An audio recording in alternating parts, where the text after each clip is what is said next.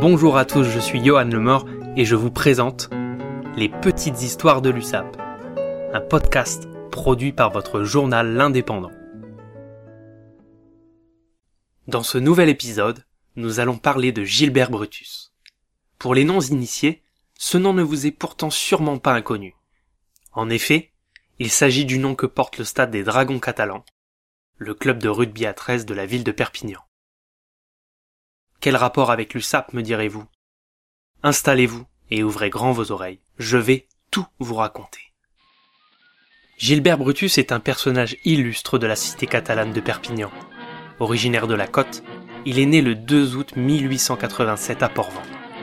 Tout au long de sa vie, il va avoir une influence importante dans la vie des Perpignanais, que ce soit par le biais du sport, de son passage dans l'armée ou dans son engagement politique. Brutus c'est tout d'abord un joueur de rugby. Il occupe le poste de trois quarts centre ou de troisième ligne et débute sa carrière lorsqu'il est adolescent en jouant au Stade Roussillonnais de Perpignan, le premier club civil de la ville, fondé en 1896. Durant son service militaire qu'il effectue aux alentours de l'année 1907, il porte les couleurs du Stade toulousain probablement durant deux saisons, avant de revenir dans le département, où il jouera pour l'association sportive perpignanaise lorsqu'il a environ 23 ans en 1910. Il intègre une équipe qui balaye tout sur son passage en remportant 6 titres de champion du Languedoc, dont deux avec Brutus en tant que capitaine, qui restera l'un des artisans de la montée de l'ASP dans l'élite à l'issue de la saison 1910-1911. Une élite que Perpignan ne quittera d'ailleurs plus jusqu'en 2014. C'est durant cette saison que Gilbert Brutus se marie et a un fils. Tout semble aller pour le mieux, mais malheureusement, l'aventure dans l'élite sera courte pour le natif de Port-Vendre, puisque accompagné de plusieurs cadres de l'équipe, il part fonder le stade olympien perpignanais à la suite d'un conflit qui éclate au club. Rassembleur et talentueux, le fondateur et capitaine du nouveau club du stade olympien perpignanais sera champion de deuxième série deux saisons plus tard, au cours de la saison 1912-1913. Gilbert Brutus a alors 26 ans. À 27 ans, à l'issue d'une troisième saison au SOP, il est appelé pour défendre le pays lors de la Première Guerre mondiale. Il occupe un poste stratégique d'observateur en ballon, où il est chargé à bord d'un aérostat d'observer les déplacements du front pour renseigner l'artillerie.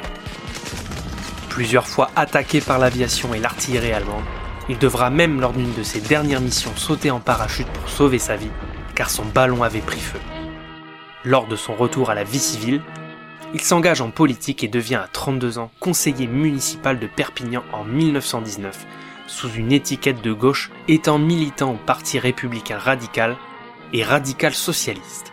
Désormais dirigeant du SOP, il contribue à la fusion entre l'ASP et le SOP, qui donnera naissance le 7 mai 1919 à l'Union sportive perpignanaise, qui sera sacrée en 1921 champion de France pour la deuxième fois de son histoire grâce à une victoire 5 à 0 contre le Stade toulousain sur le sol biterrois.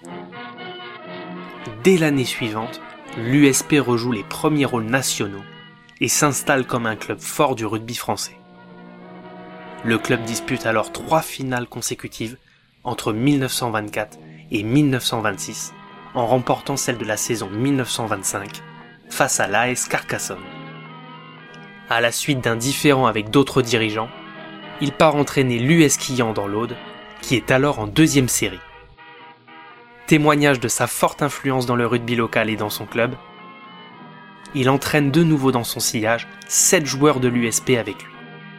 Véritable meneur d'hommes, il emmène l'US Quillan en 1928, 1929 et 1930 en finale du championnat national. Ces hommes le gagneront 11 à 18 face à Lézignan lors de la saison 1828-1829 devant 20 000 spectateurs au stade des Ponts Jumeaux de Toulouse. Durant les années 30, Gilbert Brutus devient sélectionneur et aussi président national du comité des sélections en compagnie du joueur mythique de Béziers, Jules Cadena. C'est au cours de ces dix années de disette que l'équipe nationale sera d'ailleurs exclue du tournoi des cinq nations, mais ça, c'est une autre histoire.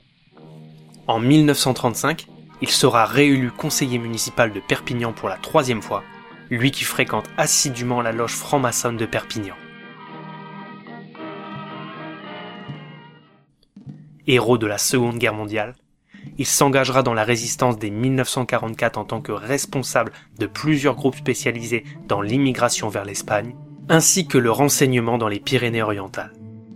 Plusieurs fois arrêté, mis en prison et relâché, il ne résistera pas à sa dernière arrestation du 1er mars 1944, où il sera torturé par la Gestapo.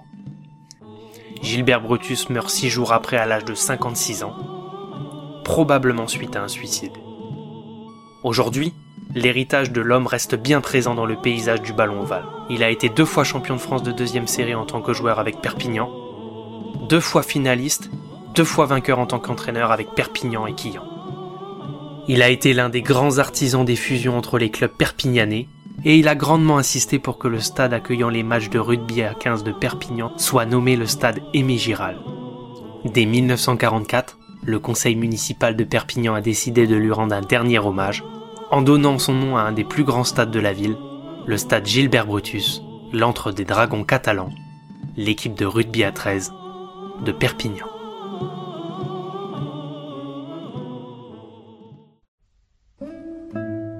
Vous avez écouté les petites histoires de l'USAP qui font la grandeur de notre club, une émission produite par votre quotidien l'indépendant.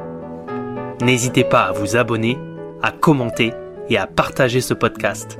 Vous pouvez aussi nous écouter sur Spotify, Deezer et Apple Podcast. Je suis Johan Lemort et je vous dis à bientôt pour un nouveau récit.